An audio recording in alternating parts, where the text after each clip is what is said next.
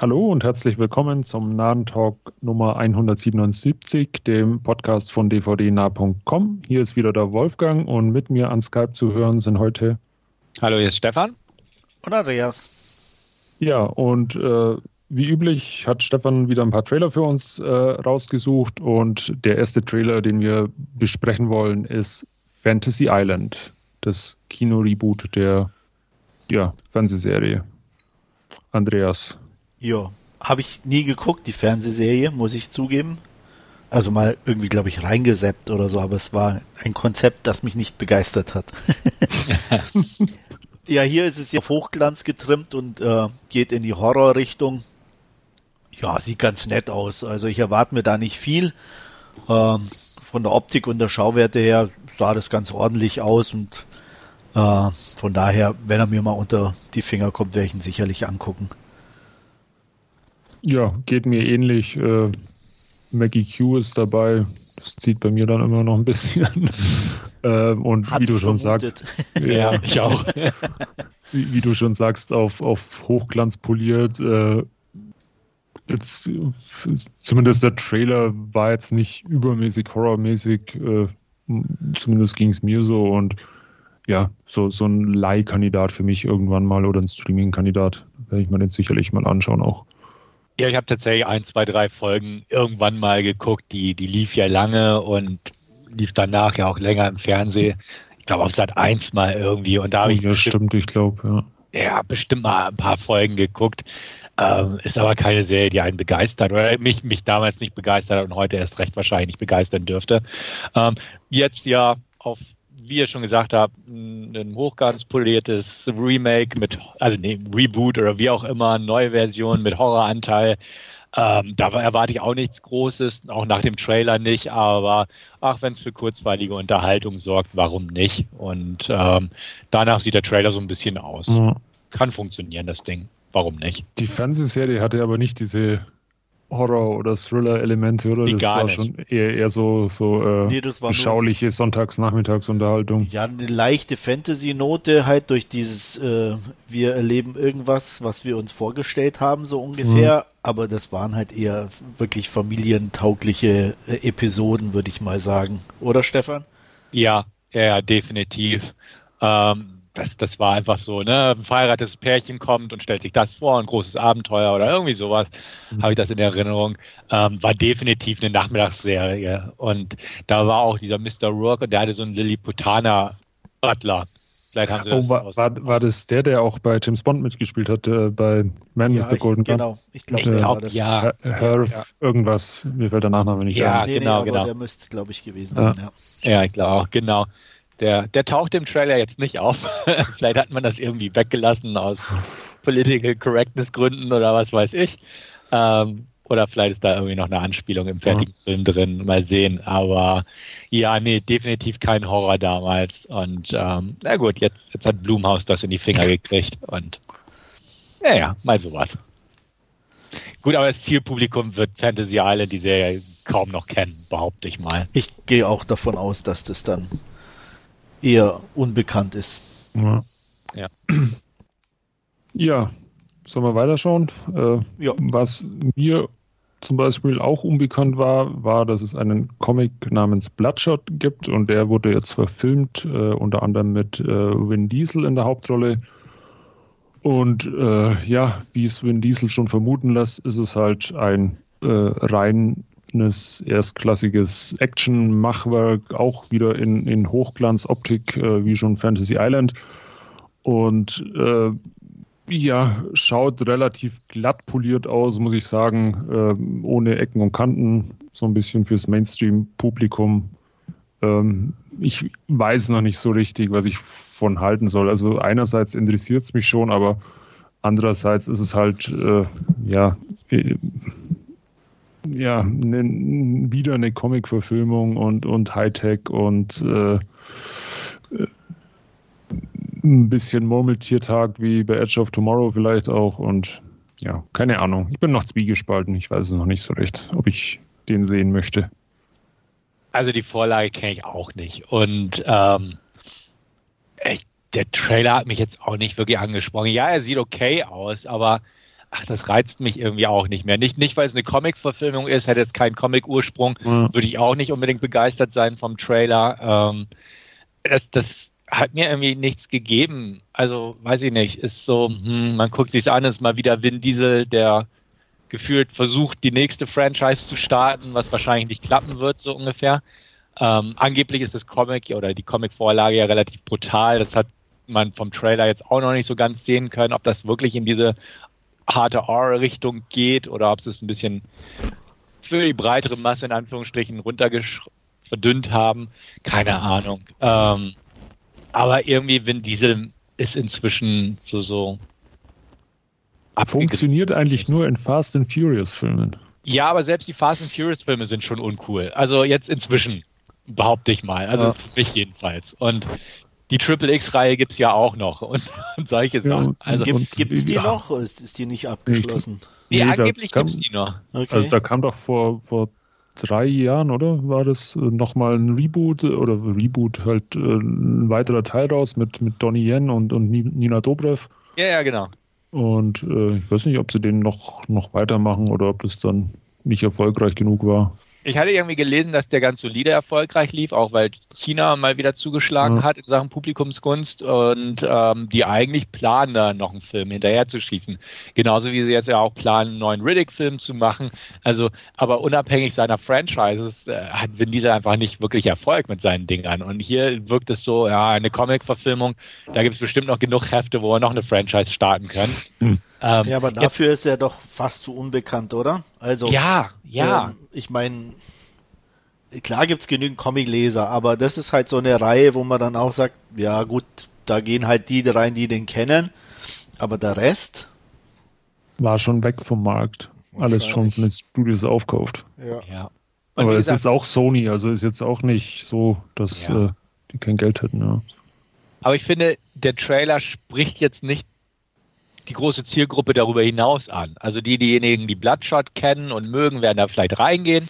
Ähm, aber so, so für mich als jeniger, der das nicht kennt und der jetzt einfach nur einen coolen Actionfilm haben will, mhm. dafür mit dieser Trailer mir nicht genug geboten, um mich da reinzuloggen, muss ich sagen. Da kommt vielleicht noch ein Trailer hinterher, aber so die Story fand ich jetzt nicht so prickelnd. Die Action war, war nett gemacht, aber jetzt auch noch nicht so, dass es mich umgehauen hat. Bis, bisher reizt mich da nicht so viel dran. Mag sein, dass der Film ganz nett ist im Endeffekt, aber so vom Trailer her noch nicht. Und ich habe ja auch letztens erst einen Film besprochen, nämlich Vin Diesels Debütfilm Multifacial äh, im Forum. Ja, hab's gelesen. Wo, wo, wo, man einfach merkt, früher hatte er noch was, er ne, Talent und verschiedene Rollen und sowas. Und mhm. jetzt ist er jetzt nur noch der Action-Held, Dulli, wie auch immer. Ne? Und, und das ist einfach so, wo du denkst, was ist aus ihm geworden? Also ja, er hat da seine Nische wie auch immer gefunden, aber im Prinzip ist er immer noch der, der Coole, der immer noch so ein bisschen jünger tut, als er vom Alter her ist und einfach diese Action-Dinger raushaut. Und ähm, das ist einfach wieder so eine typische Action-Rolle für ihn irgendwo.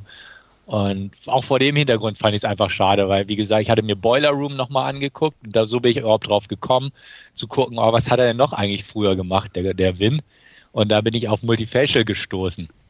Und ähm, ja, wie gesagt, heutzutage hangelt er sich so von einem von einer Fortsetzung zur nächsten und zwischendurch halt solche Filme wie Bloodshot oder The Last Witch Hunter oder so, den es da gab. Ja. Und, und solche Babylon AD. Babylon AD und sowas. Und ähm, wo man auch den denkt, mochte ich aber so ein bisschen. Der war okay, genau, aber der war doch auch irgendwie in verschiedenen Schnittfassungen erhältlich. Ja, ja. Also, nee, also, ich glaube erhältlich nicht, aber es gibt irgendwie ein, eine ziemlich lange, aber die wurde dann irgendwie nicht gezeigt oder keine Ahnung. Also mhm. das war aber schade. Wie gesagt, den da mochte ich irgendwie so die die die Stimmung und und so. Das war klar kein kein richtig guter Film oder so, aber manchmal lässt man sich halt so treiben bei so Filmen, mhm. weil einfach die Stimmung passt und mhm. bei dem ging's mir so. Mhm. Ja, ja, nicht zu vergessen, I am Groot. Ach ja, ja, okay. Gut. womit wir wieder bei Comics sind. Ne? Ja, ja, und Franchise. Ja, genau. Also deswegen, ja. Also mal gucken, wie Bloodshot so ist. Es könnte ein Kandidat werden, den man sich zu Hause mal angucken kann, wenn man mal wieder Lust auf Action hat. Aber jetzt für einen Gang und Kino hat mich der überhaupt nicht bewegt. Ich muss mir den dritten Riddick mal wieder anschauen, glaube ich.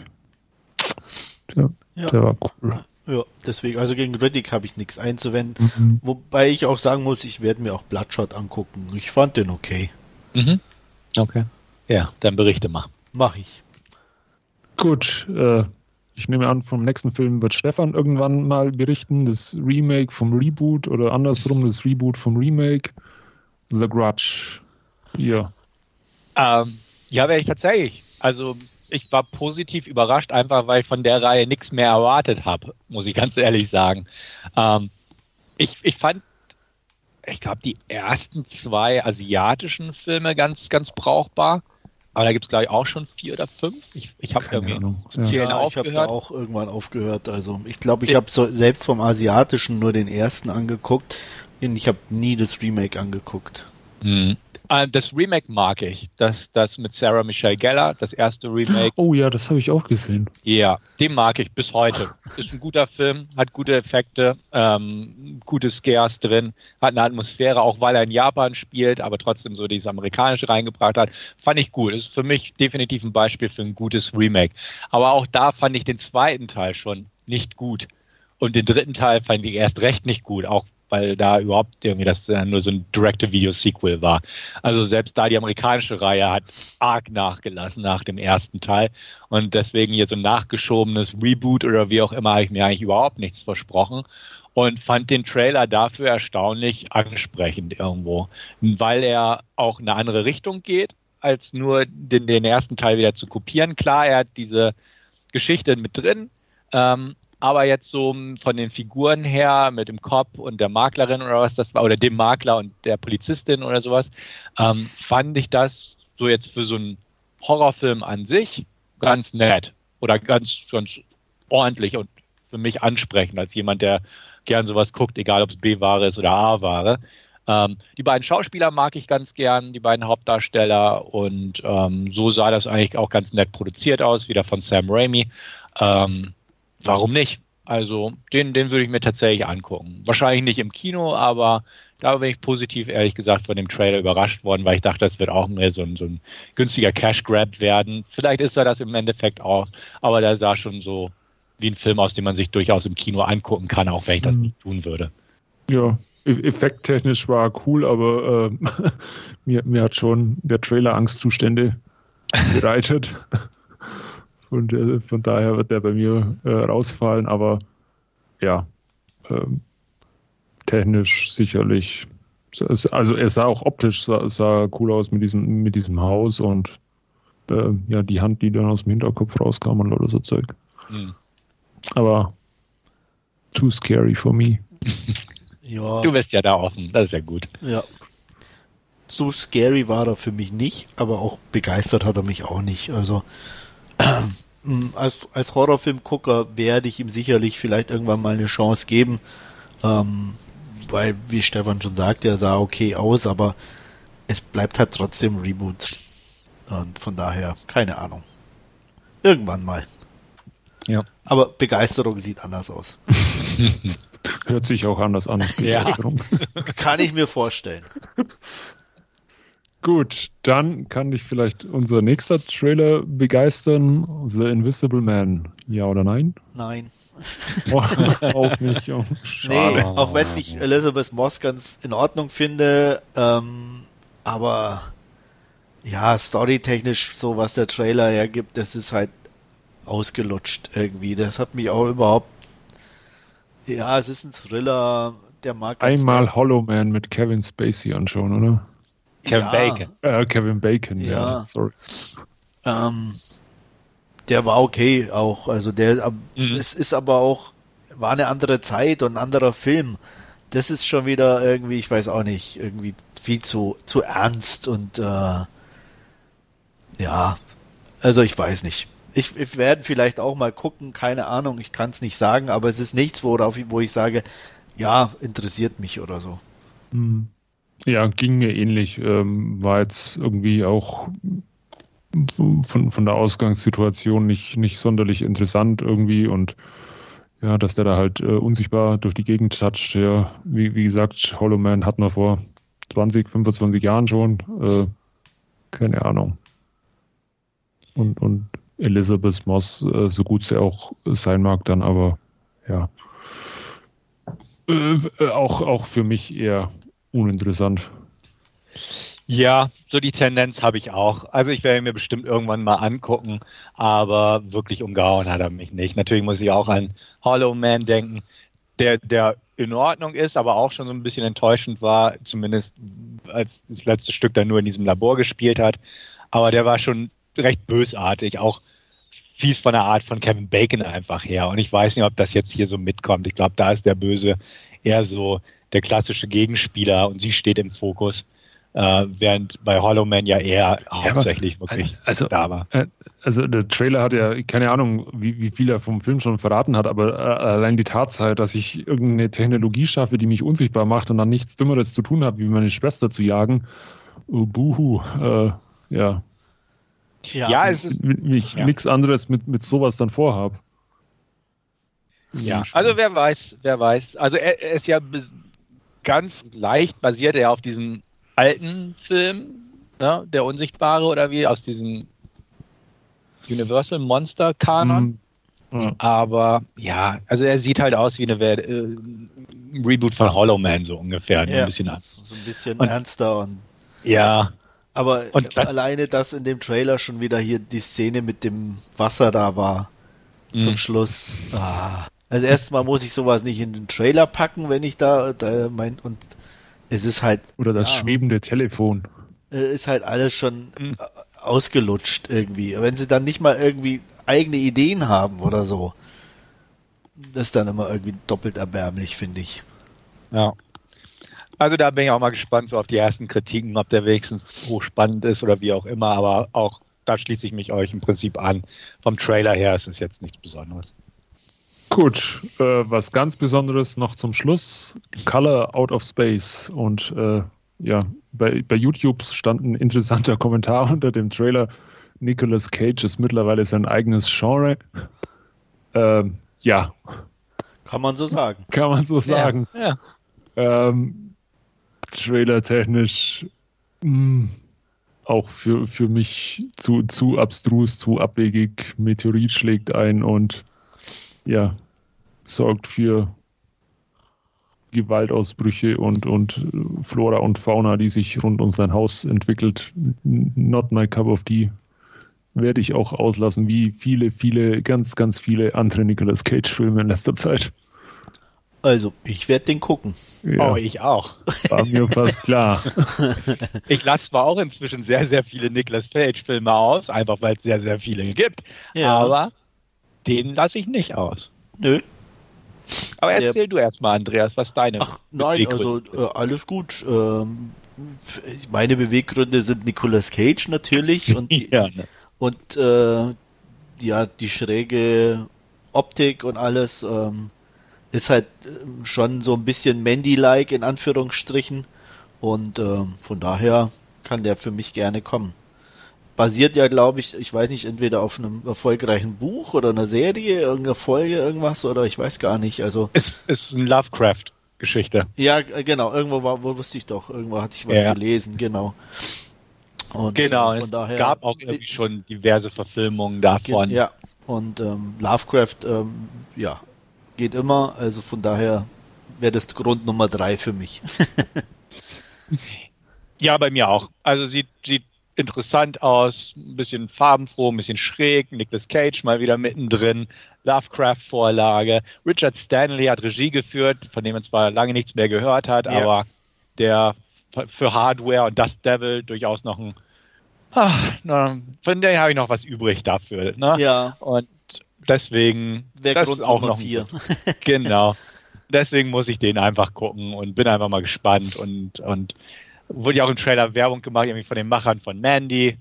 Ja, Mandy war auch ganz nett. Also da spricht irgendwie nichts gegen. Und auch vom Trailer her spricht nichts gegen. Also den, den würde ich mir angucken, wenn ich die Gelegenheit habe. Und bin gespannt. Ich kenne die, weder die Lovecraft-Vorlage noch irgendwelche anderen Verfilmungen, die es davon gab. Aber ähm, nö, gucke ich mir an. Und es gibt ja tatsächlich sehr, sehr viele Nicolas Cage-Filme und das ist jetzt endlich mal wieder einer, der etwas interessanter ist. Und dafür bin ich auch schon dankbar. Absolut. Gut, dann wünsche ich euch zumindest viel Spaß bei Color Out of Space. Ähm, ja, damit sind wir am Ende von unseren Trailern angekommen und machen weiter mit unserem Last Scene. Und Stefan hat es ins Kino verschlagen. Ja, ähm, ich, ich musste ins Kino gehen. Ich, ich sage das bewusst vorab und habe mir das perfekte Geheimnis angeguckt. Ähm, ist ein deutscher Film, was schon mal ein Grund wäre, dass ich da nicht normal reingehen würde. Aber meine Freundin wollte es gern so und da macht man das manchmal. Worum geht es in das perfekte Geheimnis? Es geht um einen Pärchenabend und zwar treffen sich dort sechs Freunde, also ja, sechs Freunde, drei Pärchen plus einer, der solo kommt, weil seine Freundin gerade verhindert ist, am Arbeiten ist. Ich erinnere mich schon gar nicht mehr. Auf jeden Fall kommt er allein sind also sieben Leute vor Ort in einer sehr schicken deutschen Wohnung und ähm, die kennen sich alle schon seit Kindheit oder größten die Jungs auf jeden Fall seit Kindheit und äh, ja, jeder denkt so ein bisschen, na, der eine ist das geworden, der andere ist ein bisschen erfolgreicher, der andere ist ein bisschen nicht so erfolgreich, also ähm, wir haben eine Therapeutin dabei und äh, ein junges Mädel, was mit geerbt hat, aber der Freund will nicht zugeben, dass es des Geldes wegen mit ihr zusammen ist und so weiter und so fort. Auf jeden Fall, haha, lustiger Abend und ne, alles ganz nett. Und ähm, natürlich kommt dann auch ähm, Partnerschaften und Vertrauen und sowas in meinem Spiel, wie auch bei solchen Abenden manchmal kommt. Und äh, jemand kriegt ein SMS und ähm, heißt na, wer, hat dir jetzt geschrieben, so sinngemäß. Und dann kommt man auf die Idee, Mensch, ähm, wir könnten doch mal für den Abend einfach alles offenlegen. dann, ja, wer hat denn schon Geheimnisse? Nee, ich doch nicht, ich habe nichts zu verbergen. Und dann heißt es, nee, okay, für die Dauer des Abends legt man alle Handys auf den Tisch und jede reinkommende Mail, äh, WhatsApp und jeder Anruf wird halt vorgelesen oder auf Lautsprecher gestellt und ähm, ja, dann wird einfach mal geguckt, was ist. Ähm, das ist so die Grundvoraussetzung des Films, also die Prämisse, sage ich mal, ähm, die ich tatsächlich gar nicht so schlecht fand, muss ich auch sagen. Ich fand das eine nette Idee und da kann man sicherlich was draus machen. Ähm, ja, da kann man was draus machen. Der Film ist irgendwie das fünfte, sechste Remake eines anderen Films, eines, ich glaube, französischen Films. Äh, der, der läuft gerade auf Net Netflix. Ähm, nicht, nicht zu verbergen heißt der da. Ähm, und der wurde mehrfach schon in Europa, also bisher noch, oder vielleicht auch außerhalb von Europa auf jeden Fall schon äh, mehrfach geremaked in verschiedenen Ländern einfach mal. Und das ist einerseits ganz okay, weil man hatte wahrscheinlich die Möglichkeit von den Vorgängern zu lernen.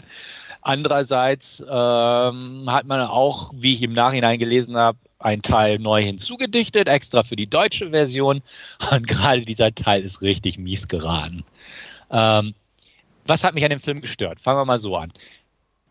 Er ist einfach platt.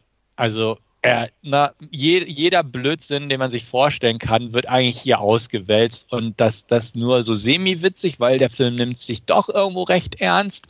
Aber der eine hat dann zum Beispiel ähm, eine Bekannte, die ihm äh, jeden, jeden Abend um 9 Uhr irgendein Nacktbild schickt. Ähm, und er ist natürlich in einer Beziehung und die, die Frau darf es nicht wissen. Und sie ist eh Workaholic und würde es nicht verstehen. Und ah, was macht er, wenn gegen 9 Uhr das Nacktbild kommt? Und dann tauscht er Handys mit dem anderen und der andere kriegt dann auch irgendwelche zweideutigen Nachrichten zugeschickt und, und ähm, vielleicht hat der andere noch eine Affäre und bei dem einen ist die Ehe am Bröseln und der andere ist vielleicht schwul oder doch nicht. Und oh, sag ich, ne, einfach eine Anhauf, Anhäufung von Klischees, die aber echt nicht wirklich gut zusammengefügt wurden. Also äh, manchmal funktioniert es, manchmal geht es aber total in die Hose und das, das leider öfters. Und das ist wirklich ein Problem. Und weil der Film geht auch fast zwei Stunden, was einfach viel zu lang ist für so einen Film. Und ähm, du hast halt Peniswitze, du hast Schwulenwitze und in, in Vorbesprechung dieses Podcasts hat Andreas schon gesagt, äh, er hat gelesen, dass der frauenfeindlich und homophob sei, der Film. Ähm, ich, ich würde nicht unbedingt sagen, dass der Film homophob oder frauenfeindlich ist. Er hat aber solche Elemente drin, weil einfach bestimmte Charaktere so denken. Das macht den Film nicht homophob, aber die zwei Figuren, ne, der eine sagt immer, ach, diese, diese Schwuchteln und so. Und der eine macht Schwulenwitze und so. Also das finde ich, ich bin schon homophob. Aber nicht für den Film an sich. Ich, die, die Charaktere ja. finde ich homophob, aber nicht der Film, weil der Film wiederum auch eine Ka äh, Figur hat, anhand das Ganze so dem Spiegel vorgehalten wird, sag ich mal, dass diese Person so homophob ist und so. Ähm, das, im, Im Kontext des Films ist es nicht so. Es, das wäre genauso zu sagen, irgendwie, keine Ahnung, ne, bei Django Unchained sind das alles Rassisten, deswegen ist der Film rassistisch. Nee. Ähm, deswegen, das, das sehe ich nicht ganz so in dem Fall. Da, daran habe ich mich nicht gestört. In Sachen, wie man eine Karrierefrau darstellt oder wie diese Karrierefrau dargestellt wird, das könnte man auch so ein bisschen als frauenfeindlich ansehen. Andererseits ist die Figur so und verhält sich halt so im Büro. Also das, das kann ich nicht ganz unterschreiben. Aber das okay. ist jetzt meine persönliche Meinung. Ähm, aber das ist halt das Problem. Jede dieser Figuren hat halt irgendeine Macke, um auf Deutsch zu sagen. Und diese, diese Macke nervt halt irgendwie. Und du merkst, es sind halt Figuren und der hat halt die Macke und der hat die Eigenschaft. Und der hat die Eigenschaft. Und irgendwo klickt es immer und fordert irgendwie einen Konflikt hervor und dann das und dann wird er aufgearbeitet, der Konflikt und wie auch immer. Und das fand ich so nicht, nicht konstruiert, aber es war einfach so, so, so überdeutlich, dass das und das passieren wird, weil da deutet sich der Konflikt an und dann wird er natürlich zu, zum Tragen kommen und dann wird er natürlich aufgearbeitet werden und sowas. Und das ist wirklich ein Problem bei dem Film, weil es sich einfach zieht und man kann irgendwie die Uhr nachstellen, okay, die beiden hatten ihren Konflikt noch nicht, was kommt noch? Und ja, dann kommt es. Und das ist so der Punkt und dadurch zieht sich auch hin und es ist nicht wirklich witzig. Ähm, was positiv an dem Film ist, ist tatsächlich die Besetzung und die Darsteller, die ich jetzt vorher nicht so kennen oder nur vom Namen her kennen. Ähm, Mbare kennt jeder, äh, Woltern, Mike Möhring, Caroline Herford, Jessica Schwarz, die kennt man irgendwo her und die machen ihre Sache absolut okay. Das Drehbuch ist nur Kacke und das ist das Problem einfach. Also sie selbst sind teilweise sympathisch, teilweise mag man sie nicht, einfach wie gesagt homophob etc. Ähm, aber sie machen ihre Sache in Ordnung. Aber es ist im Prinzip irgendwie merkt man, dass da die Macher von Fuck You Goethe hinterstehen und der Humor ist nicht so platt, aber er ist einfach auch nicht witzig. Und, und wie gesagt, er, er hat nicht mehr so viel Humor. Der Humor, der da ist, ist nicht gut, nicht wirklich gut. Aber er versucht halt auch irgendwo ein ernstes Drama zu sein oder ernste Themen aufzuarbeiten, ohne dass es zu platt wird. Und das funktioniert halt auch nicht, weil das, das mischt einfach nicht gut in dem Fall. Und das, das ist mein Problem an diesem Film. Er ist weder so, dass man ihn ernst nehmen könnte und ähm, er ist nicht witzig. Und das, das ist äh, eine blöde Mischung einfach. Und ähm, wie gesagt, einfach jetzt so, so, so leicht spoilerisch vorzugehen, aber nur ganz leicht. Der Film ist wohl auch, und das habe ich noch vorher gelesen, um die 20 Minuten länger als die bisherigen Versionen des Films. Und der letzte Akt ist halt der deutsche neue Akt. Und wenn man sich so die gesamte Geschichte anguckt und anhört, auch schon vom Trailer her, ähm, weiß man ungefähr, in welche Richtung es ausgehen kann, wenn jeder seine ätzenden Geheimnisse und Affären preislegen muss. Aber die Deutschen müssen, dürfen ja nicht deprimiert aus dem Kino gehen. Also brauchen sie noch was Warmherziges hinterher. Und da hätte ich kotzen können. Also wirklich einfach nur kotzen können. weil, weil der letzte Akt ist einfach so, ja, ja, es ist schon alles Kacke, wenn man lügt, betrügt und solche Geheimnisse hat. Aber alles wird irgendwie schon wieder gut werden. Und das ist einfach Murks. Also dann schaut euch lieber das Original oder einer der Originalere an. Aber das ist jetzt wirklich da auf Biegen und Brechen nochmal so ein Wohlfühldingens hinterhergeschoben. Und das ist einfach so ätzend. Und man hat auch so blöde Ideen, die garantiert nicht im Original kommen. Zum Beispiel, als wurde einer halt quasi verleugnet, weil er schwul ist. Von irgendeinem anderen Typen, das spoilere ich nicht, ähm, außerhalb dieses Kreises. Und ähm, wie gesagt, man streitet sich denn und, und äh, Coming Out gibt es und der Typ äh, verunglimpft ihn halt äh, ständig äh, im Alltag als Schwuchtel. Und äh, diejenigen, die sich mit, mit dem Schwulen zerstritten haben, machen es wieder gut, indem sie den einfach mal verprügeln. und mm, wo ich auch dachte, was denn, das für, was denn das für eine Botschaft? Also total bescheuert. Und da, da sitzt man da im Kino und denkt sich, was, bitte? Ne? Und, und das Schlimme ist, der, der Film kommt ja richtig gut an. Er ist super erfolgreich in Deutschland und auch das Publikum um mich herum fand den total witzig. Und wo ich da, ich fand das einfach nicht teilweise nicht witzig. Weil ich denke, ja, jetzt haben sie ihn vermöbelt und dann haha, zeigt er sich da und oh, ihr seid die Besten, so ungefähr, wo ich dachte, nee. Also, nee, geht gar nicht. Und ich bin ganz froh, und das sage ich auch hier offen, dass meine Freundin auch nicht mochte, weil sonst ja, hätte ich auch nicht weiter gewusst. Aber ähm, guckt ihn euch nicht an. Also er ist nicht total richtig super mies. Nein, die Darsteller reißen noch das Beste raus, was sie können. Aber das Drehbuch ist halt echt schlecht und so durchkonstruiert. Und wie gesagt, am Ende noch so, ah, wir müssen jetzt irgendwie was Nettes zusammenspinnen und dadurch geht der Film auch noch so lange. Und da sind halt auch diese Szenen drin, die einfach ärgerlich sind, weil man genau merkt, man will einfach positiv irgendwie und beschwingt, dass die Leute aus dem Kino gehen und ja nicht zu sehr drüber nachdenken, dass eigentlich jeder Geheimnisse hat und wenn ja, hat halt jeder Geheimnisse, aber es ist nicht so schlimm. Man kann halt mal drüber sprechen oder man behält es Oder jemanden sich. verprügeln. Oder sowas, ne? Und, und wo du denkst, oh Mann, ey, die Botschaft des Films, ich glaube, die hatten irgendwie eine Botschaft, beziehungsweise die hatten halt die, die Vorlagen und dachten sich, aber ja, wir wollen ja die Leute nicht, nicht verstimmen. Und das macht es einfach nur ärgerlich. Also wie gesagt, an sich ist der Film nicht grauenhaft schlecht, aber er ist einfach irgendwo ärgerlich und das macht es auch einfach nur schade und dumm. Ich habe nicht viel erwartet, aber so, so wenigstens so ein bisschen äh, besser unterhalten hätte ich, hätte ich gern gehabt, aber nicht bekommen. Äh, knappe drei von zehn, einfach weil die Darsteller gut sind, die sympathisch rüberbringen und ein paar nette Szenen drin sind und ein Funken Wahrheit definitiv drin ist, aber das Drehbuch ist halt grauenhaft. Und, und das ist das Problem, dass man da einfach versucht hat, das so hinzudrehen, dass ja keiner irgendwie zu sehr vor Schienbein getreten wird. Und das ist das, was ich meine. Es, es, sind homophobe Elemente drin durch die Figuren, es sind frauenfeindliche Elemente drin, es sind einfach diese Kopfschüttelelemente drin. Keine Ahnung, wer auf die Idee gekommen ist.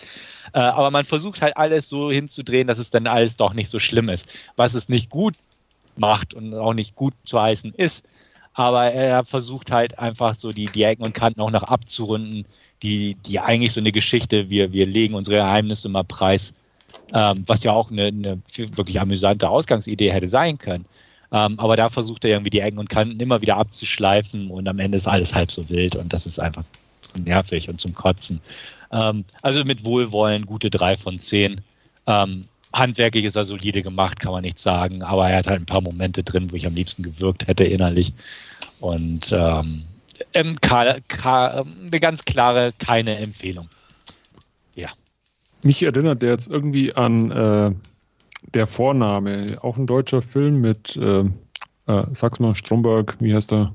Äh, Christoph Maria Herbst. Ja. Mhm. Ähm, wo es auch so ein ja, Abendessen geht, wo halt auch die Familie und Freunde zusammenkommen und halt auch äh, alles irgendwie äh, eskaliert und die Konflikte übereinander äh, über, über, eben diese Namensentscheidungen seines Bruders für, für sein kleines Kind äh, aufbrechen und, und sich jeder irgendwie äh, dem anderen mal äh, ja oder, oder, oder mal Tacheles redet. Irgendwie genauso hört sich jetzt mhm. das perfekte Geheimnis auch an, vielleicht mit Handy anstatt mit, man sagt es ihm direkt oder so. Ähm, klingt ziemlich ähnlich zumindest. Ja, vom Konzept her klingt das jetzt tatsächlich sehr ähnlich. Ja. Ne? ja. Ich muss aber auch gestehen, ähm, äh, wie heißt der? Bora Daktikin, der, der Regisseur, ah, ich, ich mochte Türkisch für Anfänger irgendwie die Serie und auch der Film war, war ziemlich unterhaltsam und auch Fuck You Goethe konnte man durchaus mal lachen, auch wenn Andreas das vermutlich anders sieht. Yep. Ähm, Ah, ja, aber also perfekte Geheimnis klingt jetzt nicht unbedingt nach, nach Geheimtipp, muss ich dir durchaus zustimmen. Nee, definitiv nicht. Und wie gesagt, also handwerklich und so von den Darstellern ist der Film absolut okay. Aber er hat einfach ein schlechtes Drehbuch und da sind einfach schlechte Drehbuchentscheidungen reingeflossen. Ich habe das Original oder die, die Vorgängerfilme alle nicht gesehen, deswegen kann ich nicht sagen, wie viel hm. wirklich deutsch ist und wie viel nicht. Aber es hieß halt ganz klar, das hatte ich im Vorfeld und auch danach gelesen, dass diese, dieser letzte Akt einfach ganz klar neu ist. Und, und das, der hat mich mit am meisten einfach gestört, weil er diese ganze Idee äh, so quasi ad absurdum führt und, und einfach so, ach, ist halt halb so wild, so, so drüber wegwischt.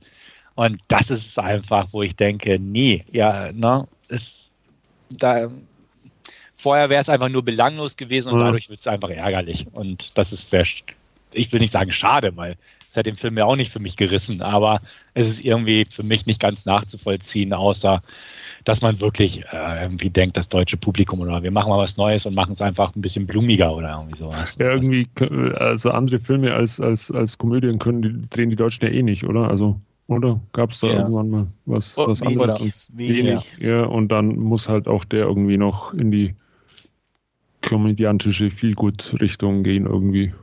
Genau, und vor allem in die Feelgood-Richtung. Und ah, ja, ja, guckt den euch trotzdem nicht an. Oh. Ja, habe ich auch gar nicht vor. Ja, gut. gut. Hätte ich also, alleine auch nicht vorgehabt. Ja, aber ja. Aber, ja. ja. Mein gut, man muss auch mal Sachen angucken, die man vielleicht dann wirklich scheiße findet. Richtig. Und, ähm, ja. Also es ist nicht immer so einfach alles, aber wie gesagt, ich fand ja auch ähm, Fuck You Goethe. Natürlich gibt es so Einzelszenen, wo man so ein mhm. Schmunzeln kriegt oder so, weil sie halt echt doof sind, aber insgesamt ich meine, ihr wisst selber, ich habe es ja auch oft, ich bin erstens kein Komödientyp. Mhm. Ja. Ähm, und deutsche Komödien tun, also ja, da ist schon irgendwie ganz aus mit mir und mhm. auch amerikanische Komödien sind nicht so äh, meins. Und ähm, wie gesagt, wenn es dann auch noch so klischeehaft wird, wie jetzt bei dem hier, dann bin ich komplett außen mhm. vor. Ja. Und ich mag auch die, also ich mag auch die Darsteller nicht. Jessica Schwarz ist noch ganz okay, aber ich finde den Mbarek, der nervt mich. Also ich finde, auch wenn ganz Deutschland von dem begeistert ist, können sie gerne sein. Ich finde nicht, dass der ein guter Schauspieler ist. Der hat so einen Sonnyboy-Charme. Genau, ist ähm, ein bisschen sympathisch und so, genau, aber, aber ja. mehr nicht. Also ich, ich kann jetzt auch nicht sagen, dass ich irgendwas von ihm gesehen habe, was anders wäre als ein deutscher Film sozusagen oder eine deutsche Komödie. Äh, von daher mag er vielleicht was in ihm stecken, was ich noch nicht gesehen habe. Aber in den Filmen spielt er halt immer gleich. Also, und das ist für mich dann keine Schauspielerei. Und auch der Fitz oder was weiß ich, die, die anderen, die da dabei sind, ja, ja, muss, muss ich jetzt nicht haben. Ja. ja. Aber, naja. Genau. Alles nicht so einfach. Ja. Gut, das war mein Last Scene für diese Woche. Ja, vielen Dank dafür und dann gebe ich ab an Andreas. Ja, äh, wir hatten ja ursprünglich, kann ich glaube ich vorwegnehmen, vor, was anderes zu besprechen, als das, was wir heute besprechen. Und äh, ich war der Einzige, der es wieder geguckt hat und dann mache ich halt heute ein Review dazu. Und zwar zu Dolomite is my name. Und Dolomite ist Rudy Ray Moore ein gescheiterter Musiker, der in einem Club vor äh, Bands ähm, so eine kleine Stand-up macht und die aber auch nicht wirklich erfolgreich ist. Und ähm, er hat noch ein paar Freunde, DJ Roy und Theodore, mit dem betreibt er einen Plattenladen in Downtown Los Angeles. Und ähm, äh, ein Gast, der immer wieder mal auftaucht, ist ein Obdachloser mit Rico, der irgendwie immer versucht, irgendwie Witze zu erzählen. Ähm, und ähm, die aber komischerweise bei vielen dann doch irgendwo ankommen und äh, er riecht nur etwas streng, deswegen muss er immer den Laden wieder verlassen. Und eines Tages kommt eben Rudy auf die Idee, ey, er könnte sich ja mal von dem so ein paar Sachen anhören, was der so für Witze macht. Und er sucht ihn auf und setzt sich mit ihm zusammen, hat so ein kleines äh, Kassettenaufnahmegerät dabei und er sitzt da halt mit denen dann zusammen und dann nicht nur mit diesem äh, Rico, sondern auch mit anderen obdachlosen Säufern, halt einfach der, dem, ich sag mal, den an, dem anderen Los Angeles. Und ähm, die ganzen Witze und alles, was die so erzählen, nimmt er halt auf und lernt die sozusagen und bringt die äh, in seinem Club, wo er da da ist, auf die Bühne. Und es wird ein Riesenerfolg. Und äh, er entwickelt im Endeffekt dann daraus auch die Figur des Dolomite. Äh, das ist halt so ein echt schriller Typ, ein Großmaul, ein Angeber und der ist halt total obszön und ähm, alles, was er halt macht, sind ist im Endeffekt sind Reime. Also eigentlich ja so die Vorform des Rap, wenn man so will. Und ähm, ich ähm, das ist echt alleine so diese Entstehungsgeschichte schon mal relativ interessant. Und ähm, es, aber es endet da nicht, sondern da geht's eigentlich erst richtig los, weil Rudy hat Visionen und seine Vision ist halt einfach, er will all, einfach bekannt werden. Und die einfachste Möglichkeit in diese, dieser Zeit bekannt zu werden, ist übers Kino. Das heißt, er wird einen Platten, also er wird äh, einen Film drehen. Was nicht so ganz einfach ist, weil für einen Film braucht man natürlich Geld und äh, Leute, die mit einem zusammenarbeiten. Ähm, sein Glück ist, dass äh, seine Dolomite-Alben, die er inzwischen aufgenommen hat, relativ äh, erfolgreich sind und ähm, dadurch er auch ein bisschen Geld verdient. Und ähm, ja, er nimmt mehr oder weniger auf bei seiner Plattenfirma und sagt, egal, also ich brauche jetzt das Geld und ähm, für diesen Film und ich trete euch alle Rechte ab und werde mein Leben lang für euch arbeiten, wenn es nichts wird, aber ich möchte diesen Film drehen. Und so bekommt er halt ein bisschen Geld zusammen, nicht viel, aber er engagiert ähm, halt seine Freunde, er engagiert einen Regisseur, ähm, der ein, ja, ich sag mal, so ein Nebendarsteller in, in, in, kleineren oder größeren Filmen war und sich deswegen ganz wichtig vorkommt. Und dieser jemand ist niemand anderes als Wesley Snipes, der hier den Regisseur spielt. Ähm, sehr unterhaltsam, sehr spaßig. Und ähm, ja, auf jeden Fall ähm, haben sie natürlich nichts und das Filmset wird dann in einem baufälligen Hotel aufgebaut, wo Rudi dem Besitzer verspricht, er wird die Junkies los, die da drin sind. Und halt mit so, so Aktionen versucht er halt einfach seinen Film fertig zu machen. Und ähm, irgendwelche äh, Filmstudenten sind die Kameraleute und was halt alles dafür benötigt wird. Und ähm, ja, und diese ganze Geschichte von seinem Werdegang wird hier erzählt und ähm, niemand anderes als Mur Eddie Murphy spielt diesen Rudy Ray Moore. Wie gesagt, Wesley Snipes ist der Regisseur, äh, Derville Martin. Und ähm, das Ganze ist relativ äh, obszön von der Sprache her, äh, natürlich auch bedingt durch, durch seine Rolle. Äh, und ja, und eigentlich das, was er macht oder ähm, ähm, oder auf die Beine stellt, ist halt ein klassischer Blaxploitation-Film und äh, den bringt er dann wirklich tatsächlich auch ins Kino. Ob er erfolgreich war oder nicht, das dürft ihr euch gerne selber angucken. Ähm, es ist echt ein Spaß, den anzugucken. Nicht wegen den Witzen, äh, die ich, muss ich sagen, teilweise nicht verstanden habe, was da lustig ist. Ähm, aber weil es halt wirklich nur Obszönitäten sind aber die alle Darsteller, die haben halt echt, man merkt, dass die einfach Spaß haben, dass die hinter dieser Geschichte stehen. Ähm, das ist ein Stück schwarze Geschichte, das merkt man irgendwie auch und ähm, dass die da echt nicht nur ähm, jemanden auf den Arm nehmen wollen oder so, sondern wirklich diesen äh, Rudy Ramour da so ein kleines Denkmal setzen und das macht Spaß, das anzugucken. Deswegen hatte ich da echt äh, ja eine gute Zeit es ist kein perfekter Film und hat auch ein bisschen so zwischendurch mal kleinere Längen, aber ähm, so im Großen und Ganzen kann ich echt empfehlen, den mal anzugucken. Und ähm, ja, Dolomite ist nicht my name, aber Eddie Murphy hier ist definitiv Dolomite und äh, ich gebe sieben von zehn Punkten. Ja, das klingt auch ganz gut. Also den würde ich mir auch gerne angucken und werde es gewiss auch demnächst mal machen. Ich fand den Trailer ganz interessant eigentlich. Ähm, wusste noch nicht so ganz, was ich davon halten soll, ob der gut ist oder nicht.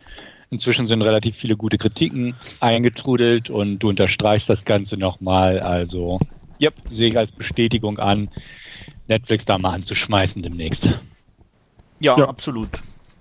Geht, geht mir genauso wie Stefan. Ähm, Werde ich jetzt dann auch ja, relativ zeitnah mal noch nachholen. Wie du ja schon gesagt hast, wir wollten ihn ja eigentlich eh schon äh, als, als Hauptreview besprechen, aber äh, ich werde es jetzt dann definitiv nachholen. Ja, aber ihr könnt ja dann gern eure Wertung oder eure Meinung nachreichen. Können, können wir dann sicherlich nachreichen, ja. Gut. Sonst noch was zu Dolomite is my name? Wenn nicht, dann würde ich jetzt weitermachen und ich habe mir vor ein paar Tagen The Dead Don't Die von Jim Chalmers angesehen.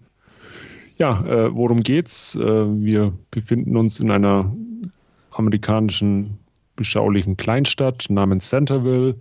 Ähm, es passiert nicht sonderlich viel in, in äh, dieser Stadt. Ähm, wir treffen den Polizeichef, äh, Chief Cliff Robertson. Bill Murray spielt den und, und seinen äh, ja, untergebenen Office, Officer Ronnie Peterson, der von Adam Driver gespielt wird. Ähm, ja, wie sie zu einem ihrer spektakulärsten Einsätze gerufen werden und dieser Einsatz wiederholt sich, äh, so wie es aus den Gesprächen hervorgeht, immer wieder. Denn äh, der Einsiedler Bob, äh, den Tom Waits spielt, ähm, klaut hin und wieder mal äh, ein Hühnchen äh, von, von einer Farm und ähm, ja, äh, man, man, versucht ihn quasi zu stellen ähm, und, und äh, zur Rechenschaft äh, zu ziehen, aber es gibt auch keine wirklichen Beweise und ja, äh, selbst wenn, wenn Einsiedler Bob dann auch ein Gewehr in die Luft abfeuert, fördert das nichts weiter bei unseren Polizisten hervor wie ein Schulterzucken. Ähm, wie gesagt, äh, nicht das erste Mal, dass sie äh, Einsiedler Bob wegen eines gestohlenen Hühnchens befragen und äh, sie ziehen dann einfach wieder von dannen und äh, ja, fahren wieder gemütlich ihre Streife und ähm, letztendlich passiert eben nicht so viel in Centerville, bis eben eines Tages ähm, ja die Sonne einfach nicht untergehen will und äh, man sich wundert, wieso es denn immer noch so hell draußen ist. Und ähm, ja, bis man dann äh, im Radio beziehungsweise im Fernsehen sieht, dass wohl äh, ja die Erde äh, in ihrer Achse verschoben wurde und äh, das allerlei seltsame ja, Effekte hervorruft. Und einer dieser Effekte, die eben dann zutage treten, äh, ist dann der, dass wenn es dann endlich Nacht geworden ist, äh, ja, die ein oder andere Figur aus den Gräbern aufsteigt und äh, ja, die kleine Stadt Centerville äh, unsicher macht und äh, ja, diese Zombies, die dann durch die Straßen ziehen, haben so ein bisschen diese Eigenheiten, äh, das, was sie ihr ganzes Leben gemacht haben und das, was sie geprägt hat, ähm, auch als Zombies wieder zu machen, sei es denn nun äh, ja, äh, im, im Diner Kaffee zu trinken oder auch äh, ja, im Süßwarenladen äh, sich verschiedene Süßigkeiten auszusuchen, insbesondere bei den Kindern dann. Letztendlich passiert in The Dead Don't Die nicht allzu viel. Die Story ist, äh, wie gesagt, äh, verschlafenes Klein, verschlafene Kleinstadt und ähm, irgendwann ziehen halt diese Zombies durch die Stadt und äh, ja, man versucht sich denen zu erwehren. Ähm, den Charme bezieht der Film hauptsächlich äh, aus seinen doch ja relativ äh, skurrilen Figuren. Ähm, wie gesagt, Bill Murray spielt den Polizeichef äh, mit, mit einer stoischen Ruhe und Gelassenheit und, und äh, Adam Driver als, als Deputy ähm, sagt immer wieder, oder bezeugt immer wieder, dass das äh, nicht gut enden wird und äh, keiner weiß eigentlich so genau, was er damit meint, bis es dann halt irgendwann mal Realität wird äh, mit den Zombies und es wird nicht gut enden. Dann äh, ja, spielt äh, äh, noch eine Le Leichenbestatterin mit, die von, oh, jetzt habe ich den Namen vergessen. Tilda Swinton, genau, die ja auch sehr äh, skurril ist und, und ihre, äh, ja, ihre Kundschaft äh, sehr farbenfroh für, für äh, den Sarg immer schwingt und ähm, sich aber auch mit ihrem Katana äh, dann den Zombies äh, zu wehren weiß. Und letztendlich verfolgt man einfach so ein bisschen diese Figuren immer durch, den, durch den Film, aber äh, die, die Story an sich ist jetzt nicht äh, so, so, zielstrebig von A nach B, sondern es sind einfach so ein bisschen immer diese äh, ja, Betrachtungen, Figur A trifft auf Zombies. Äh, es kommt dann Danny Glover spielt noch äh, mit in, in, einer Nebenrolle als, als äh, ja, äh, Kunde eines Diners, wo er eben seinen Kaffee trinkt und wo auch, wo, wo er auf Zombies trifft. Oder Selina Gomez hat eine kleine Nebenrolle äh, als, als die mit zwei Freunden äh, als Hipster durch die, durch die Stadt kommen und auch eine kleine, kleines Scharmützel oder Begegnung mit den Zombies haben. Und ja, das ist im Prinzip so diese sehr ruhige und, und verschrobene äh, Prämisse des Films. Ähm, ist jetzt nicht herausragend gut, aber macht aufgrund eben dieser skurrilen äh, Charaktere äh, durchaus Laune, äh, muss man sich jetzt aber auch nicht unbedingt anschauen. Ähm, wertungstechnisch, ja, würde ich sagen, hm, fünf bis sechs von, von zehn Punkten. Ähm, wie gesagt, ähm, hauptsächlich wegen der skurrilen Charaktere und der doch relativ prominenten Besetzung. Ja, ich mag Jarmusch, von daher werde ich mir den ähm, sicherlich angucken. Ich habe aber auch schon gelesen, dass er jetzt nicht unbedingt sein Bester ist. Ähm, von daher keine Ahnung, mhm. äh, was ich davon halten soll. Aber ja, also irgendwie reizt es mich doch, also den anzugucken. Mhm. Und ähm, da müssen wir mal, muss ich mal abwarten. Ich mag eigentlich auch manchmal so Filme, wo auch gar nichts passiert. Ne, einfach auch von der Stimme ja, her. also das ist durchaus, äh, geht mir ähnlich. Also man kann solche Sachen durchaus mal anschauen und ist auch sehr nett. Und es muss ja nicht immer so, so eine Story sein, die abgeschlossen ist oder wie in Stefans Fall, die einen dann mit einer ja, positiven Stimmung aus dem Kino entlässt, sondern ja, man beobachtet halt einfach äh, Leute und, und äh, Gegebenheiten. Und das ist durchaus auch mal ganz nett, ja. Ja, ich bin eigentlich auch hin und her gerissen bei dem Film. Ich bin nicht so der Freund von Jim Jarmusch. Ein paar Filme sind gut, ein paar mochte ich nicht so gern. Ist einfach nicht so ganz mein Stil, der seine. Ähm, auch hier habe ich gelesen, dass viele den nicht so gut finden. Und mich reizt eigentlich auch höchstens die Besetzung und die skurrile Stimmung, die Wolfgang ja auch nochmal herausgestellt hat. Dadurch bin ich neugierig. Ähm, ja, Zombie-Genre ist halt auch ein bisschen ausgelutscht und weiß nicht so recht, was ich davon halten sollte. Wusste ich schon damals nicht, als also, er im Kino lief. Ich, ich könnte mir vorstellen, äh, da, dass vielleicht ihr beide sogar noch ein bisschen mehr im Film entdeckt, weil er, äh, glaube ich, auch etliche Referenzen auf, auf irgendwelche Romero-Filme hat und so, die ich alle nicht kenne. Und das dann vermutlich alles ein bisschen auch an mir vorübergezogen ist. Ähm, wenn ihr da oder Andreas vielleicht auch ein bisschen tieferes Wissen zu, zu dem Genre oder äh, Zombie-Genre hat, dann äh, mag man da vielleicht auch noch das ein oder andere eher erkennen oder äh, die ein oder andere Referenz noch, noch im Film finden. Ja, mal gucken. Also wie gesagt, bei Gelegenheit mal, aber so, ja. so richtig Drang habe ich nicht.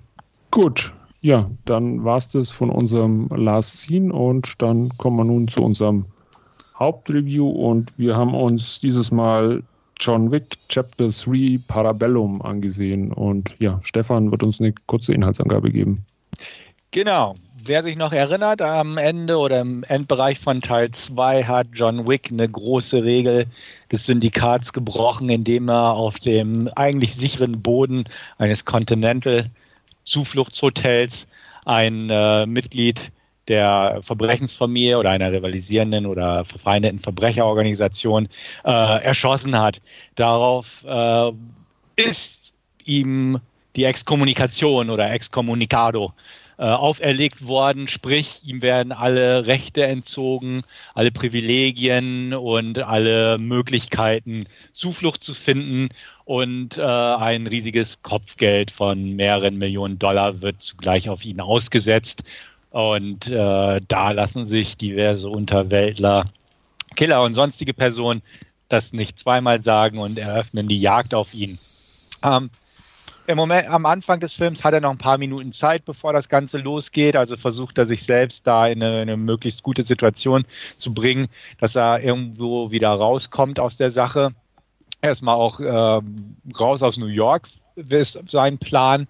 Und ähm, dadurch zieht er sich erstmal in die Bereiche seiner alten Bekannten seiner alten Organisation zurück, ähm, in Gestalt von Angelica Houston, erbittet er bei ihr zum Beispiel freie, freies Geleit oder er kauft sich das, möchte sich das erkaufene Schuld einlösen. Ähm, und das gelingt ihm auch. Und so gelingt es ihm auch erstmal raus aus New York zu kommen. Und er hofft sich Hilfe bei einer alten Bekannten wiederum, Sophia, gespielt von Harry, Halle Berry, die äh, fürs Continental oder für die Organisation auch in ähm, Casablanca. Casablanca war das, genau. Ich wusste nicht mehr, welche Stadt in Marokko, aber Casablanca war das genau. Dort arbeitet und äh, da soll er dann auch an eine Person wiederum weiter vermittelt werden, die ihm wohl möglich weiterhelfen kann. Das Ganze läuft irgendwann erwartungsgemäß darauf hinaus, dass er wieder nach New York kommt, denn dort spielt sich die zentrale Geschichte auch weiterhin in dieser Franchise ab. Ähm, parallel dazu wird nämlich auch eine Richterin entsandt, um zu richten. Und die wiederum heuert einen Attentäter namens Zero an, der von Mark Dacascos gespielt wird, der halt auch die Jagd aufnimmt und äh, diverse Charaktere aus der Reihe, wie zum Beispiel der Hotelchef Winston, gespielt von Ian McShane, oder auch der Browery King, Lawrence Fishburne, äh, mischen wiederum mit. Und das sind die Figuren, die man in diesem nunmehr dritten Teil bereits aus den ersten Filmen kennt und eigentlich auch schätzen gelernt hat, je nachdem, wie man dazu steht. Und das Ganze findet natürlich wieder äh, die Zusammenkunft in New York. Und ähm, mehr wollen wir eigentlich gar nicht spoilern an dieser Stelle, denn äh, wer weiß, ob äh, der gute John Wick hier heil rauskommt für weitere Fortsetzungen oder vielleicht das, das letzte Kapitel seiner Geschichte seid oder sein wird, ist. Ja, Andreas, steig mal ein. Ja, ähm, ich habe mir im Vorfeld ähm, die Teil 1 und 2 angeguckt und ähm, ich glaube, ich, mein, ich weiß nicht, wie es euch geht. Eins fand ich noch, äh, lustig, weil es war mal was anderes, ohne dass er mich jetzt vollends begeistert hätte. Und ähm, zwei war für mich dann schon eher so ein bisschen langweilig, bin ich ganz ehrlich. Ähm, weil der einfach von, vom Fighten und von, von, ähm, von den Kampfsequenzen relativ repetitiv für mich war und ähm, ja, es immer wieder auf das Gleiche eigentlich rauslief und das fand ich echt schade. Ähm, Teil 3 fand ich da wiederum interessanter, weil er schon dann zum Glück, muss ich fast sagen, eine Richtung eingeschlagen hat, die einfach extrem schräger ist und äh, ähm, Hanebüchener und, und von daher äh, war ich da auch dann äh, dem wieder eher zugetan als Teil 2, sagen wir mal so vorab.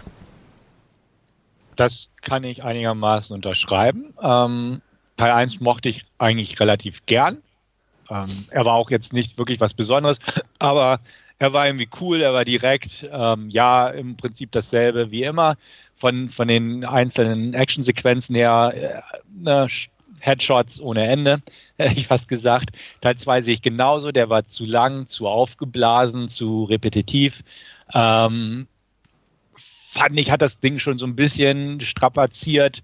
Einfach, dass es so viele verschiedene Kriminelle gibt und jeder ist vernetzt und jeder weiß über jeden Bescheid und es eigentlich keine Gesetzeshüter mehr gibt und ähm, die ganze Stadt eigentlich aus Killern besteht, hätte ich fast gesagt. Dass das war einfach so ein bisschen ach, viel und er hatte irgendwie er war nicht schlecht, definitiv nicht. Und er war auch immer noch unterhaltsam, aber er war einfach zu, zu voll oder zu schwer und so ein bisschen träge in der Art her, obwohl immer was passierte. Aber vielleicht auch, weil es einfach nicht viel Abwechslung gebracht hat, das Ganze. Und auch da schließe ich mich Andreas für, Teil 3 wiederum an. Ähm, bei Teil 3 ist mehr Abwechslung geboten, auch durch einen Schauplatzwechsel, der, der erwähnte Ausflug ähm, nach Marokko wie man auch dazu stehen mag, ob das jetzt eine Irritation ist, dass es da rausgeht oder nicht. Aber ähm, definitiv mehr Abwechslung auch in den einzelnen Fights. Ähm, es wird mit Pferden durch Städte geritten, es wird auf Motorrädern gekämpft und äh, viel mit Messern gearbeitet, gleich gerade am Anfang. Und ähm, ich finde auch, der ist einfach abwechslungsreicher, der dritte Teil, und äh, somit schon mal auf jeden Fall ein Schritt in die richtige Richtung oder auf jeden Fall besser als der zweite in meinen Augen. Ja, ich kann mich dieser Badewannenkurve quasi von Teil 1 zu Teil 3 anschließen. Ähm, ich mochte den ersten auch äh, sehr, sehr, gerne, weil er einfach ähm, ja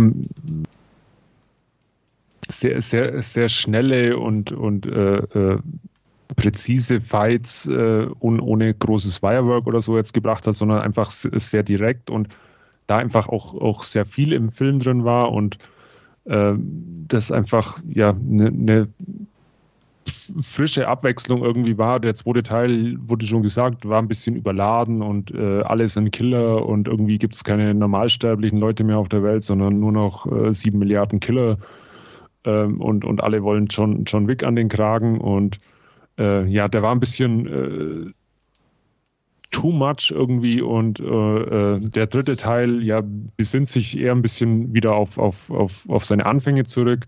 Ähm, auch wieder sehr viele äh, coole Fights mit, mit Messern, mit äh, Pistolen, mit äh, ähm, Gewehren, ähm, die immer sehr cool und, und äh, ja, sehr sehenswert choreografiert sind.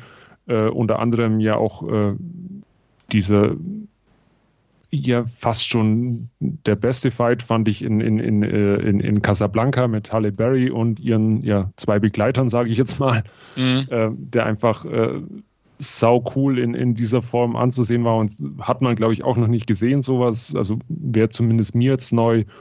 Und ähm, ja, äh, einfach auch durch, durch die Länge, also er geht ja 130 Minuten, hat er aber irgendwie nie Längen, weil er einfach ähm, sehr coole Set-Pieces mit äh, immer ja durchaus, zumindest mir ging es so, äh, abwechselnd und, und sehenswerten Fights äh, äh, kombiniert und äh, da nebenbei halt auch so ein bisschen diese Geschichte um, um John Wick und seine Hintergründe und äh, wo er denn eigentlich herkommt und ja, was, äh, was, was auch diese anderen Figuren äh, mit Lawrence Fishburne als, als Bowery King oder Ian McShane als, als Winston so ein bisschen vorantreibt äh, und äh, das all, alles in, in, ja, in den, ich sage jetzt einfach mal, in den Lückenfüllern zwischen den Actionsequenzen ein bisschen äh, weiter ausarbeitet und äh, ja, klarer macht.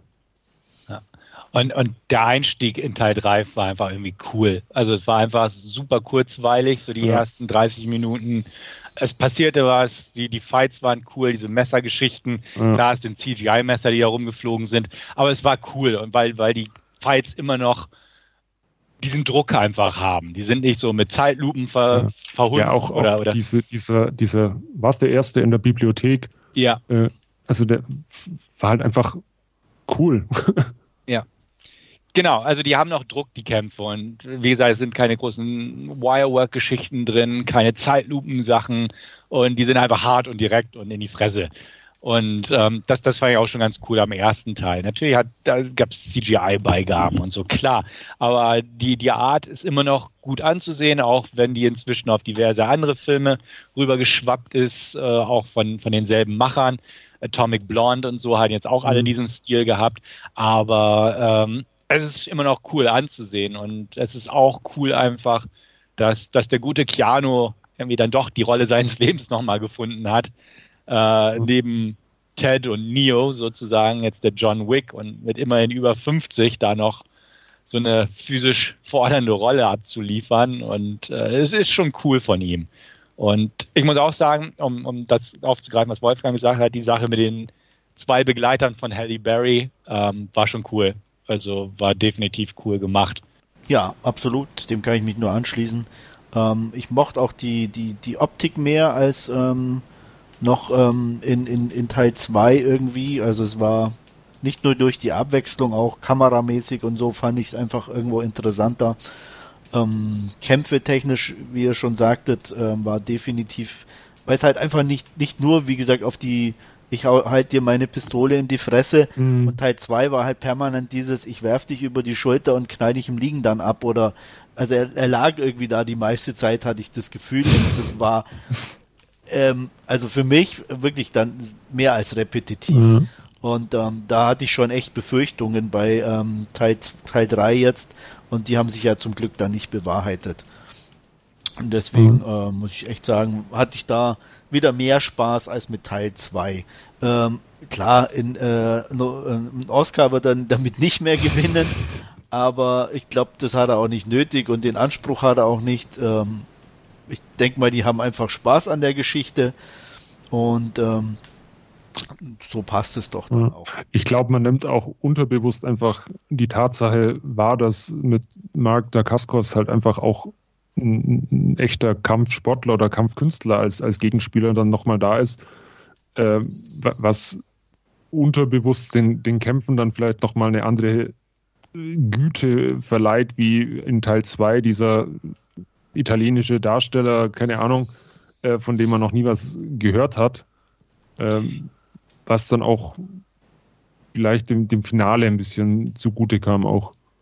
Ja, aber so, so gut der Kaskos als Fighter nun mal ist, ich hätte mir trotzdem irgendwie eine stärkere Betty-Rolle gewünscht bei dem Film, weil ich, ich oder eine ernstere, also ne, dieses, dieses leicht witzige bei ihm fand ich nicht ganz so passend, aber das ist ein persönliches Ding von mhm. mir, so, ja, dass er da super Fan war, hätte ich was gesagt.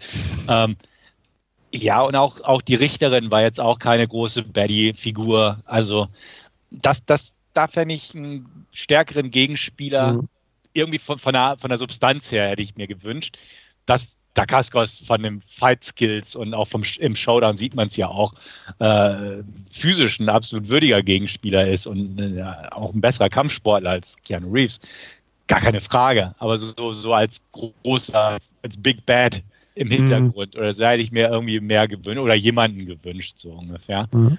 Und ja, aber ansonsten. Wo, wobei ich gestehen muss, also diese äh, Idee mit dieser Richterin fand ich durchaus hatte was, was Charmantes, dass eben ja auch, äh, also wir haben ja drei Filme lang oder zweieinhalb Filme lang immer diese Regeln präsentiert bekommen, aber letztendlich kommt halt jetzt auch mal jemand, der diese Regeln einfordert oder beziehungsweise Regelverstöße entsprechend ahndet. Also das kommt auch der Geschichte irgendwie oder diesem ganzen ähm, Wikiverse, wie es dann jetzt auch hin und wieder mal heißt, äh, durchaus äh, zugute. Hm. Ja, was mich ein bisschen gestört hat, war das Ende. Ähm, ja. Das war too much. Also. Ja, nicht nur too much, also auch, ähm, ich mag nicht, wenn in Filmen Cliffhanger sind. Davon mal abgesehen, ja, aber das davor hatte mich noch mehr gestört eigentlich, weil es einfach ähm, ohne irgendwas zu spoilern, Keanu Reeves, also John Wick in den Filmen war schon immer irgendein Stehaufmännchen irgendwie, weil er alles überlebt hat. Aber das war einfach too much. Die eine Sache am Ende. Und ähm, das, das hat mich irgendwie, da dachte ich, ah nee, das ist jetzt, das ist jetzt zu viel. Wir sind okay. nicht beim Marvel. Also so ungefähr. Also das, das war für mich einfach too much. Und dann ja, klar, kommt der Cliffhanger noch, ja, logisch. Aber ähm, das war einfach so ein Punkt, wo ich dachte, oh nee, mhm. das, das hätte man vielleicht einfach dann, dann gut sein lassen können, so ungefähr. Und, und vielleicht was anderes machen können. Ähm, zumal ja grundsätzlich die diese ganze Organisationsstrukturen mit Continentals etc. durchaus ja den Raum gibt, Gott, ich will es nicht beschreien, irgendwelche Spin-off-Teile draus zu machen. Aber ähm, weiß ich nicht. Da hätte ich vielleicht gedacht, okay, vielleicht na, kann man auch ein Kapitel einfach ja. abschließen. Aber das, das war für mich einfach too much. Weil bis da, davor haben sie ja immer ne, ganz charmant, er hatte ja kugelsicheren Sakko an, so ungefähr und sowas haben sie ja immer so versucht, ähm, das Ganze. Aber so, das hat auch seinen Sakko nicht abfedern können. Und das, das fand ich ein bisschen, ugh, so, na, nee, da, da musste ich so ein bisschen innerlich stöhnen. Und okay. ja, das, das war für mich jetzt so, so ein Punkt, wo ich dachte, ah, schade irgendwie. Aber dich hat scheinbar der Cliffhanger mehr gestört. Ja, definitiv. Na, das eine ist für mich halt einfach so, ja, ähm, ja. wie soll ich sagen, kommt vor. Ja, wenn, wenn man da die, die guten Jackie Chan-Filme anschaut, wo sowas dann durchaus mal in echt auch passiert, ja. wenn man die Outtakes ja. oder so reinschaut, äh, oder mhm. Project A Plus was, glaube ich, sogar irgend sowas mal.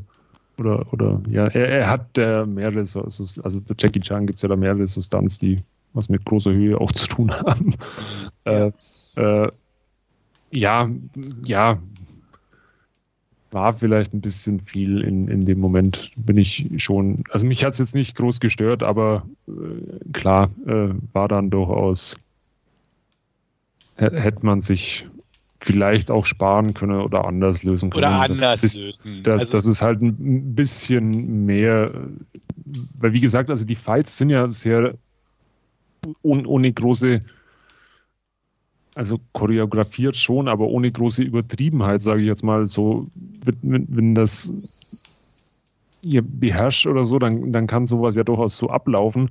Ähm, aber das, ja, war halt einfach ein bisschen übermenschlich dann. Genau, das, das, das meine ich eigentlich damit. Es war einfach überzogen, während der, der Rest nicht ganz so überzogen war, ja. sondern alles noch so in dem Kontext. Aber das war einfach für mich, das ist eine ganz persönliche Geschichte von mir, ja. das war einfach so, ne, ähm, ja, einfach ein Schritt drüber oder ne, einfach, ja. Ja. Jump, Jump the Shark oder Nuke the mhm. Fridge oder wie auch immer. Aber ich bin bereit, einem nächsten Film noch eine Chance zu geben, definitiv, weil ich einfach die Figur cool finde und wenn sie da irgendwie das irgendwie nett weiterführen, gern, klar.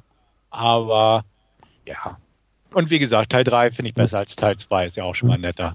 Die, die, ho die, die, hohe Kunst ist halt irgendwann selbst zu wissen, wann es denn genug ist. Und äh, ich hoffe mal, dass sie das irgendwie auch nicht verpassen dann. Ja, oder, oder es nicht überziehen, so wie ja. Fast and the Furious. Ja. Weißt du, die, die Serie begann ja, begann ja auch relativ klein und skaliert und wurde immer banal, also immer größer und immer übertriebener. Ja. Und irgendwann hätten sie Schluss machen sollen, meiner Meinung nach. Und jetzt ist ja nur noch over the top. Und ich hoffe einfach, da kriegen sie es hin, dass, dass die nicht immer noch irgendwie einen draufsetzen wollen, sondern das auch irgendwie im Rahmen behalten.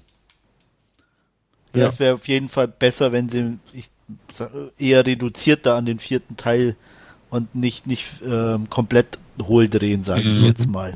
Aber ich glaube, das haben sie, oder also wir sind ja da alle ein bisschen ähnlicher Meinung, was Teil 2 betrifft. Das haben sie vielleicht schon realisiert, was so eher die Stärken der Figur sind und, und äh, der, der, der, der Filmreihe und, und dass wenn es dann ein bisschen zu viel und zu abstrus und äh, zu over the top wird, dass es dann vielleicht nicht mehr ganz so äh, gut bei den Fans auch ankommt. Ja, vielleicht. Also hoffen wir es. Weil sie erscheinen ja wirklich was gelernt oder besser gemacht zu ja. haben jetzt. Ja. Sonst noch was zu John Wick oder wie schaut es denn wertungstechnisch bei euch aus? Also ich hatte Teil 1 eine 6 gegeben, Teil 2 eine 5 und Teil 3 bekommt auch wieder eine 6 von 10. Ich gehe auf eine gute 7. Und ich gebe eine 8. Uh. Da bin ich ja wieder voll außen vor. ja. Naja, ist eine schöne Reihe nach oben. Ja, ja auf jeden Fall. Ja. Also Nee, also ich, ich habe mittlerweile auch zum zweiten Mal gesehen, weil es dann durchaus schon ein bisschen her war, meine erste Sichtung. Ich wollte ihn jetzt noch vor dem Podcast äh, nochmal anschauen und also er funktioniert auch beim zweiten Mal. Also äh, ist jetzt nicht, nicht langweilig oder so, oder dass man, ich hatte es vorhin schon mal gesagt, er geht 130 Minuten, dass man dann irgendwie mal gähnen muss zwischendurch, sondern es ist halt einfach 130 Minuten Action, coole Fights und macht auch beim zweiten Mal anschauen einfach äh, nochmal Spaß. Ich hatte ihn auch zweimal geguckt, einmal im Kino damals und jetzt nochmal und ich fand ihn auch. Also ich bin minimal mit meiner Wertung runtergegangen gegen mhm. im Kino, aber das war irgendwie zu erwarten. Aber ähm, fand den auch immer noch gut. Also kein Grund zur Klage, mhm. bis auf diese kleinen Punkte, die ich angeführt habe. Gut, ja. Dann wären wir am Ende unserer Podcast-Ausgabe angelangt. Äh, ich bedanke mich wieder recht herzlich äh, fürs Zuhören und ich hoffe, ihr hattet Spaß, so wie wir bei der Aufnahme. Und ja, bis zum nächsten Mal. Tschüss. Ja, auch von mir besten Dank und ich hoffe, wir hören uns wieder. War mir ein Vergnügen und bis zum nächsten Mal.